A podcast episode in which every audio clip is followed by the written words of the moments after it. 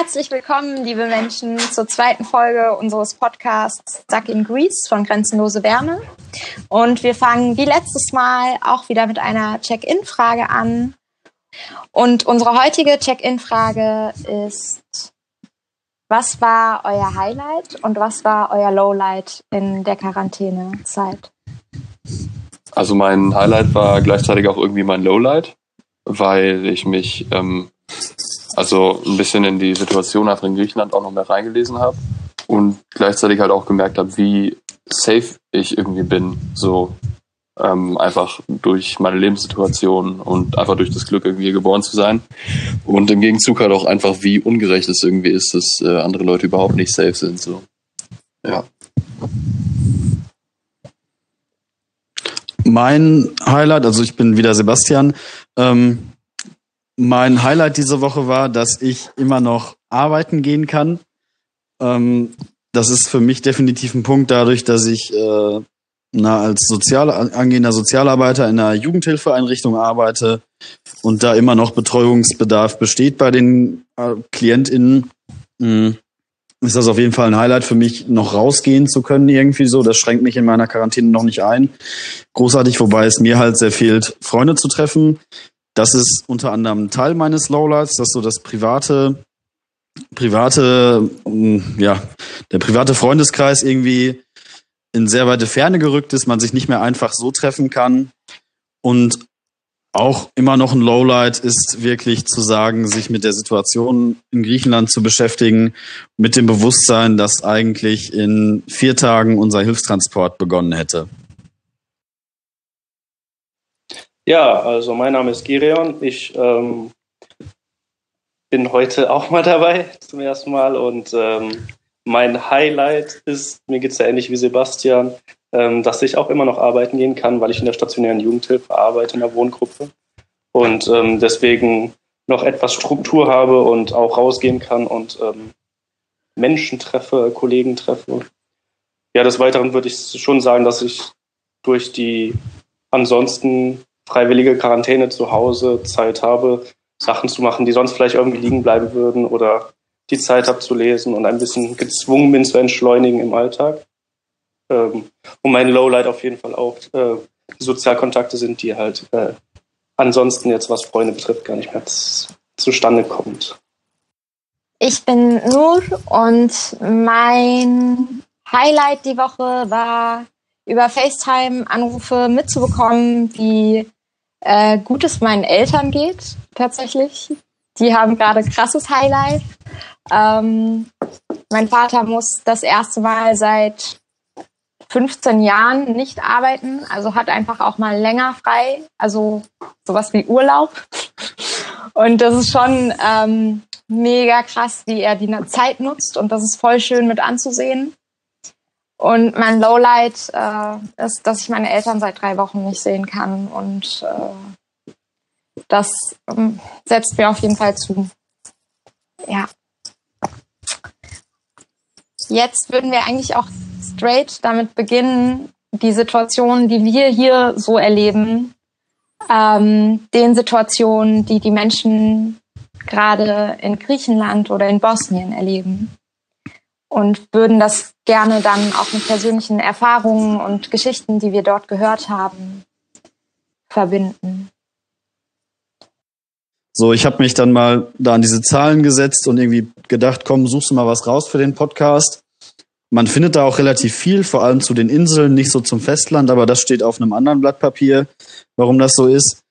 Ähm, aber du kriegst halt bei den Inseln mit so, dass da irgendwie die Verteilung von Geflüchteten in Griechenland total ungleich ist.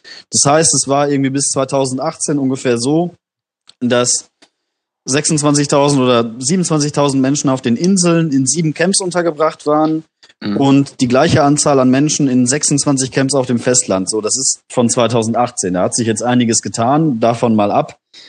Aber auf Lesbos zum Beispiel in der Ostägäis, eine griechische Insel, hat sich das so verändert, dass einfach der Punkt ist, dass in diesem Camp Moria 20.000 Menschen leben. So, das ist irgendwie auf die Größe des Camps eine Einwohnerdichte von 20.000 Menschen pro Quadratkilometer. Hm. Da kommst du hier in Dortmund nicht mal im Ansatz dran. So, obwohl ich halt um mich herum auch höhere Häuser stehen habe, jetzt keine Hochhäuser, aber auch ein sehr dicht bebautes Gebiet ist eigentlich, so gefühlt. Und da ist einfach der Punkt so, Dortmund hat 2100 Menschen pro Quadratkilometer. Ähm, hier ist das alles noch sehr entspannt. Jeder kann in seinen eigenen vier Wänden hocken, die auch größtenteils adäquat groß sind. Mhm. Allerdings dann da in Griechenland sitzen die Leute in Zelten fest bei noch nicht mal so warmem Wetter gerade, wie man auch irgendwie merkt mit dem Blick nach draußen. Und das sind halt dann irgendwie, weiß nicht, drei bis fünf Quadratmeter, auf denen sich fünf Leute dort zusammen aufeinander sitzen. Das ist so krass. Allem steht in keinerlei Verhältnis irgendwie zu dem, so wie wir hier, oder wie der Großteil von uns hier lebt und ähm, ja, keine Ahnung. Wie ist das denn so mit Sanitäreinrichtungen oder so? Oder generell Grundversorgung? Ähm, ja, räudig. Nennen wir es wirklich richtig räudig. Ähm, das ist einfach der Punkt, zu sagen, so du hast in Moria aktuell für 1200 bis 300, äh, 1200 bis 1300 Menschen Zugang zu einem Wasserhahn, die sich den da teilen. Ähm, dann hast du irgendwie auf 170 Menschen eine Toilette. Alter. So, dann ist das Problem irgendwie jetzt gerade auch durch die durch diesen Pandemieausbruch ist da ja relativ wenig mit häuslicher Quarantäne, auch wenn in Griechenland eine gesamte Ausgangssperre herrscht und nur noch zu besonderen Zwecken irgendwie, dass du zur Bank gehen darfst, dass du einkaufen gehen darfst, dass du zum Arzt gehen darfst oder dass du Menschen in Not helfen darfst, ähm, rausgegangen werden darf. Gleichzeitig aber dann irgendwelche Eingangssperren an den Camps verhängt werden, was ja auch irgendwie ein Problem ist. Also klar, jetzt gibt es offiziell keinen Zugang mehr zu diesen Camps und auch kein Rauskommen mehr für die Menschen. Aber wenn ich da irgendwie auch an unsere Einsätze in Larissa, so anderthalb Stunden südlich von Thessaloniki, ungefähr auf halber Strecke zwischen Athen und Thessaloniki in Zentralgriechenland, ähm, zurückdenke, einfach der Punkt zu sagen, was geht da denn? Also da bot sich nie der Anspruch zu sagen, ich möchte mal hier raus. Mhm. Aber ich glaube, Gerion hat, war auch mit dabei damals.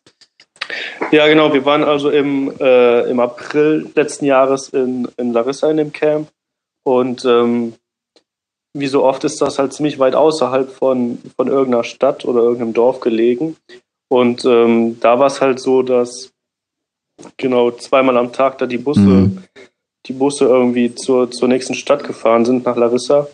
Ähm, und die Geflüchteten oder die BewohnerInnen von dem Camp auch erstmal zu der Bushaltestelle irgendwie ewig lang laufen mussten. Mhm. Ja. Ähm, und dann auch noch zusätzlich dazu äh, die, die äh, Ticketpreise dann irgendwie auch noch so teuer waren, mit, äh, ich glaube, 5 Euro die Strecke, dass ähm, das natürlich eine große Hürde war, irgendwie generell das Camp schon zu verlassen. Und ähm, dass das jetzt äh, in so einer Zeit, ich meine, jetzt ist die Ausgangssperre für die Geflüchteten da, die dürfen das Camp jetzt nicht mehr verlassen, aber äh, jetzt, also, also aus unserer Erfahrung, ähm, ändert das in ihrem Alltag mhm. jetzt auch gar nicht mal so viel, weil sie eben meistens in dem Camp geblieben sind. Ja. Ähm, du hattest gerade schon erzählt, dass äh, der Bus so brutal teuer ist und äh, das stellt ja wahrscheinlich viele Leute, die jetzt sowieso nicht so viel Geld zur Verfügung haben, schon vor, ja. äh, bei einer existenzielle Fragen. Ähm, wie wurde das denn mit dem Geld innerhalb des Camps geregelt? Hm, zu der finanziellen Situation ist das so, wenn man mal guckt, irgendwie das deutsche System beinhaltet ja Sozialleistungen in Form von Asylbewerberleistungen, die auch extra in einem extra Gesetz nochmal geregelt werden. Der Punkt ist, dass generell die soziale Unterstützung in Griechenland relativ mau ausfällt, wenn sie überhaupt existent ist.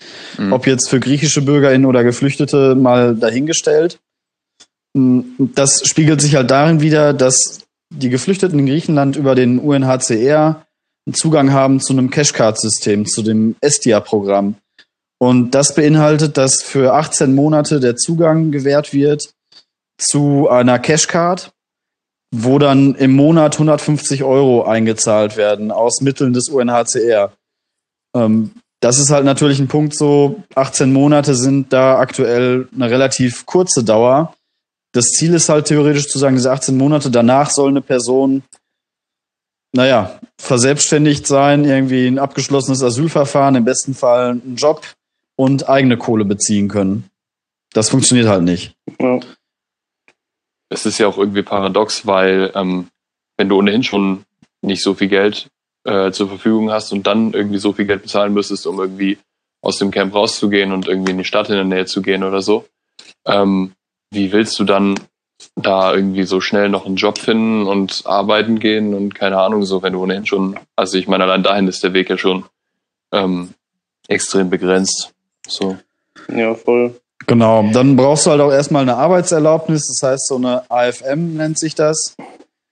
Ähm, quasi so eine, so eine Sozialversicherungsnummer, dass du überhaupt irgendwie arbeiten gehen darfst. Das ist auch mittlerweile ein Prozess, der sich sehr verschlechtert hat. Aber auch nochmal irgendwie dann zurück auf Corona, wo Gerion auch vielleicht drauf hinaus wollte. Der Punkt ist, dass diese Camps in Griechenland alle überfüllt sind. So in Larissa das Camp, das hat, als wir im April da waren, 400 neue BewohnerInnen bekommen. Und das hatte offiziell Platz für 1400. Als wir dann zwei Wochen später abgereist sind oder wieder nach Hause, nach Deutschland gefahren sind, waren halt mal eben 1800 Menschen da. So, das ja. spiegelt sich dann aber auch darin wieder, dass irgendwie die Leute, die dort neu ankommen, Container sich teilen müssen. Das heißt, es sind irgendwie nicht mehr nur fünf Leute oder sechs Leute pro Container im Familienverbund oder als alleingeflüchtete Menschen, sondern es sind halt wirklich dann zehn, elf Leute, die dort zusammenhocken auf engstem Raum. Ja. Alter. Und ich meine, gerade irgendwie dann auf, ja. ja. Nee, also ich, ich erinnere mich gerade so an den an, an, an, äh, an unseren Ankunftstag, ähm, wo ja auch wirklich Busse dann äh, gekommen sind mit, mit Neuankömmlingen, die dann halt mit anderen Familien dann sich Container geteilt haben. Und äh, wenn man sich das jetzt in der Zeit halt vorstellt, ich meine, die Hygieneumstände da waren ja jetzt auch nicht so äh, so perfekt. Da war ja oft in den Containern irgendwie die Duschen kaputt oder äh, das Wasser floss nicht. Und ähm, also wenn das da ausbricht, dann ähm, ist es echt, echt übel, weil die wirklich auf engstem Raum zusammenleben. Und das, und ist, das ja ist halt ein Punkt so, da unterscheidet sich das nochmal irgendwie auch inländisch quasi in Griechenland so. Die Camps auf dem Festland sind halt, was sowas angeht, immer noch relativ gut ausgestellt. Ja. Also es sind ausgestattet. Das sind immer noch irgendwo sehr prekäre Mängel, definitiv. Und das macht die Situation nicht viel einfacher. Aber es ist halt kein Vergleich zu dieser quasi aussichtslosen und wirklich katastrophalen, unhumanen Situation auf den Inseln. Ich wollte sagen, dass da ja dann offensichtlich noch Container stehen und dass in ja. Moria zum Beispiel ja keine Container, sondern eher Zelte sind. Ähm, also das, das, das Witzige da ist aber, oder was heißt witzig? Also beim besten Willen nicht witzig, aber das Spannende, Moria als Camp ist irgendwie für zweieinhalb bis dreieinhalbtausend Menschen ausgelegt. Für die gibt es auch Plätze in Containern. Ähm, aber alles, was drumherum gewachsen ist, dadurch, dass halt irgendwie ja. dann zum Beispiel im September 2019 über 10.000 Menschen in einem Monat auf diesen Inseln angekommen sind und auch kontinuierlich immer wieder Menschen ankommen, ähm, und die quasi nicht auf das Festland transferiert werden, weil die griechische Regierung sagt, nee, wir möchten die erstmal hier behalten, dass die hier ihr Asylverfahren durchlaufen im besten Fall.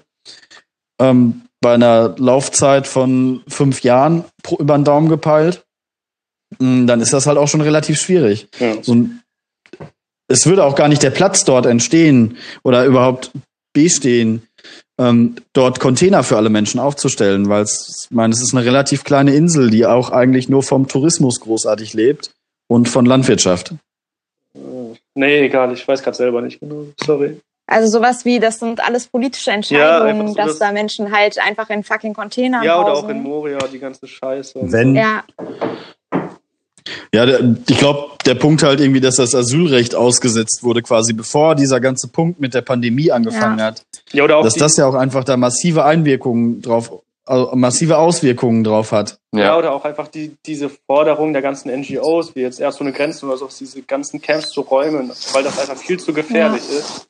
Und irgendwie die Politik drauf scheißt und keiner macht was. So alle sagen, ja, ey, das muss nicht sein und trotzdem macht keiner was. Also selbst das Europaparlament hat ja die griechische Regierung aufgefasst, das zu machen. Am 23. März ja. gab es eine offizielle Aufforderung des Europaparlaments, dass die griechische Regierung diese Camps auf den Inseln räumen soll. Ja. So. Ja, aber Bullshit, man. Die Ursula von der Leyen war doch zwei Tage, mhm. nachdem das eingeführt wurde, äh, mit den, also damit, dass das Asylgesetz außer Kraft getreten ist, ist die doch zwei Tage später da gewesen und das ist so mega krass abgenickt. So was Sie hat halt, Ja, und Ja. was halt, Also- was halt so krass ist, einfach, dass, dass ja grundsätzlich äh, einfach die, ähm, die, die äh, Ressourcen da wären, um es zu machen. Ja, also ich meine, das wäre halt ein Entschluss, klar. voll. so der, der müsste jetzt von Europa kommen oder, ähm, oder so. Ich meine, in Deutschland war, habe ich letztens gelesen, irgendwie, dass das halt noch 25.000 freie Plätze hier wären, die, die einfach, das wird ja, wäre ausreichend, um da erstmal die Sache zu entschärfen und die Leute auch von den Inseln zu holen. So, und dann gibt's gibt's ja ähm, ähm, Initiativen wie dann von der Seebrücke ähm, oder die sicheren Häfen der Städte, die einfach sagen, wir nehmen freiwillig noch Leute auf. Äh, und dann so Aktionen wie von der Mission Lifeline, irgendwie ein Flugzeug zu chartern oder sowas, aber die Politik spielt dann halt nicht Im mit. Gegenteil, die boykottieren das regelrecht äh, jetzt Ja. auch mit Bezug auf die griechische Regierung zum Beispiel, dass die ähm, jetzt der Mare Liberum, die ähm, auch in der Ägäis mit Seenotrettung betraut ist, zum Beispiel äh, beordert haben, zurück in den Hafen zu fahren vor ein paar Tagen und äh, halt auch da zu bleiben und denen halt verboten haben, auszufahren weiterhin. Ähm, Hm. weil ähm, also es gibt halt auch ja nachweislich irgendwie Videos davon, wie die Küstenwache äh, den Tod von Menschen in Kauf nimmt, indem die irgendwie schnell nah an überfüllten Booten, die aus der Türkei auf die Grinse, äh, Ja. auf die, ähm, schnell an denen vorbeifahren und richtig krasse Bugwellen werfen und oder die mit Stöcken attackieren von den Booten aus und sowas. Und das wird halt alles nicht Ja, mehr das dokumentiert. Video, Ja, und Ja. ich finde ja, das das so, Video geht ja auch noch weiter. Irgendwie so, dann werden da Schüsse abgefeuert, irgendwie Ja. als Warnschüsse. So, das ist, Aber einfach auch Asozial. dieses, diese, wie diese Ignoranz, so die, also ich meine, wenn Ärzte, wie jetzt Ärzte ohne Grenzen oder, oder äh, das Rote Kreuz oder so sagen, das muss evakuiert werden, ist das ja quasi so, wie, also ist ja die Wissenschaft, die dann wieder sagt, ey Leute, macht mal was und dann die Politik das einfach so konsequent ignoriert. Aber davon sind sie halt nicht selbst betroffen. Also Corona trifft halt alle, auch weiße alte scheiß Männer. Und ich weiß nicht, so wenn in Moria das ausbricht, hat die Politik hier ja sehr wenig damit zu tun.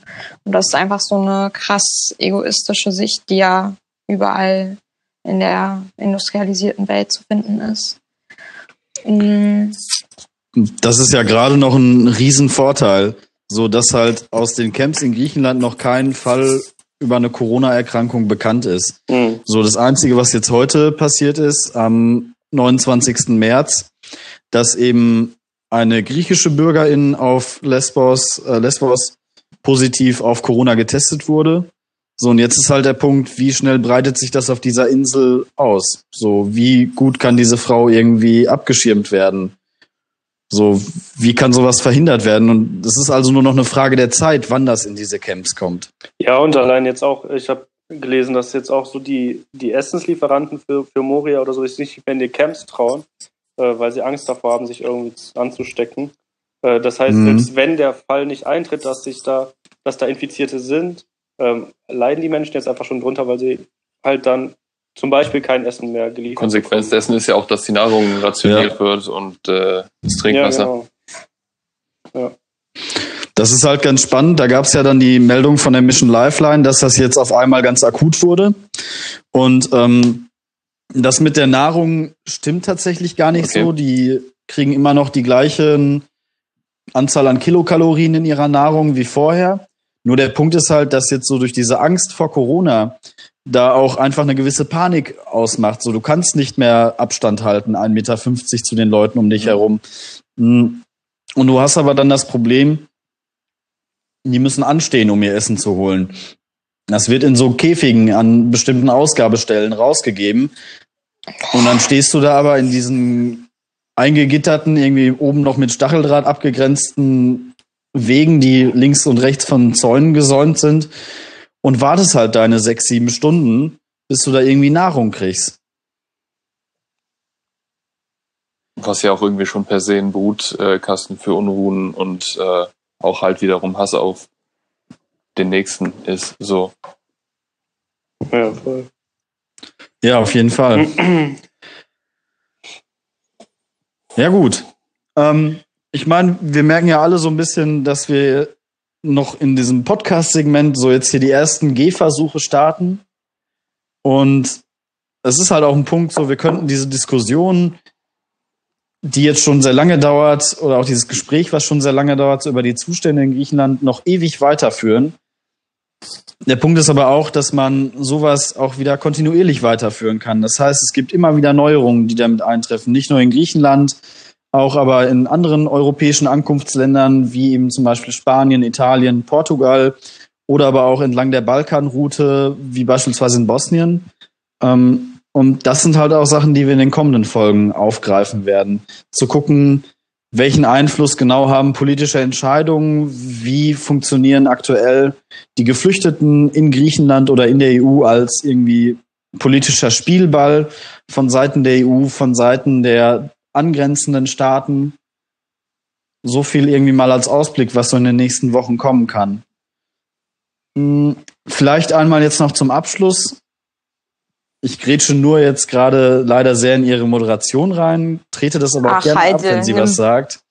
Ähm, so ein kleines ähm, Blitzlicht quasi, was so die Leute, die jetzt hier bei dem Podcast dabei sind, die sowas auch zum ersten Mal machen, irgendwie so mitnehmen aus dieser Berichterstattung vielleicht. Ich finde es äh, sehr ungewohnt äh, tatsächlich ähm, weil man ja schon viel diskutiert und wir haben uns jetzt auch einfach die letzte Woche fast täglich gesehen und über diese Themen geredet. Virtuell. Ähm, muss virtuell, man, muss man virtuell mit Teilnachrichten. ja. Genau. Ja, ähm, virtuell es ist so ein bisschen was anderes, tatsächlich das in eine Form zu packen, äh, stelle ich so für mich fest. Das ist aber mega nice, dem Ganzen so zuzuhören und da auch mitzumachen und das zu kreieren. Ähm, es ist auch geil, dass es so ein ständiger Prozess ist, so dass man halt ähm, auch wieder Pausen macht und guckt, wie es weitergeht und so mittendrin. Ja. Who's next? Ich könnte noch den nächsten machen.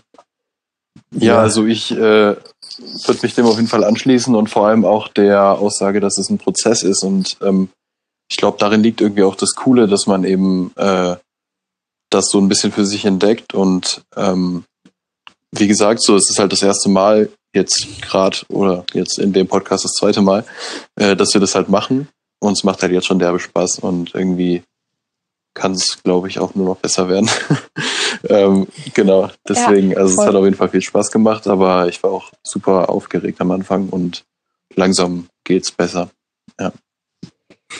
Ja, ähm, ich sehe das ähnlich. Mir hat es auch echt Spaß gemacht, weil es ja die erste Folge, an der ich teilgenommen habe. Ähm, und es ist ungewohnt, hier zu sitzen zu Hause und äh, irgendwie mit euch zu sprechen. Aber ich fand es echt cool. Ähm, bin gespannt, was, was noch kommt, wie es weitergeht. Ich finde auch echt cool, sich ähm, allein nochmal so intensiv halt mit den Themen auseinanderzusetzen und im Vorfeld ein bisschen zu recherchieren. Ähm, das hat auf jeden Fall äh, Spaß gemacht und äh, bin gerne wieder dabei. Das hört sich gut an. Ich mache jetzt hier den Abschluss, genehmige mir die letzten Worte. Ähm, ich muss halt ehrlich sagen, ich finde es auch sehr, sehr spannend. Ich finde diesen Prozess da drin sehr, sehr gut. Ich bin mal gespannt, ob man später irgendwie Unterschiede hört von erster zu zweiter Folge schon, die jetzt nur innerhalb weniger Stunden aufgenommen wurden. Hm. Ich finde es super, dass wir das hier mit vier Leuten machen. Ähm, das finde ich super geil. Und gerne könnt ihr als Zuhörer, wenn ihr uns denn irgendwo mal hören solltet, einfach mal irgendwie über unsere Kanäle bei Instagram oder über unseren Blog per Mail oder bei Facebook uns ein Feedback geben Gerne aber auch über Themenvorschläge, die ihr habt.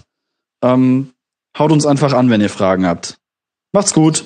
Tschüss. Ciao. Yalla, bye.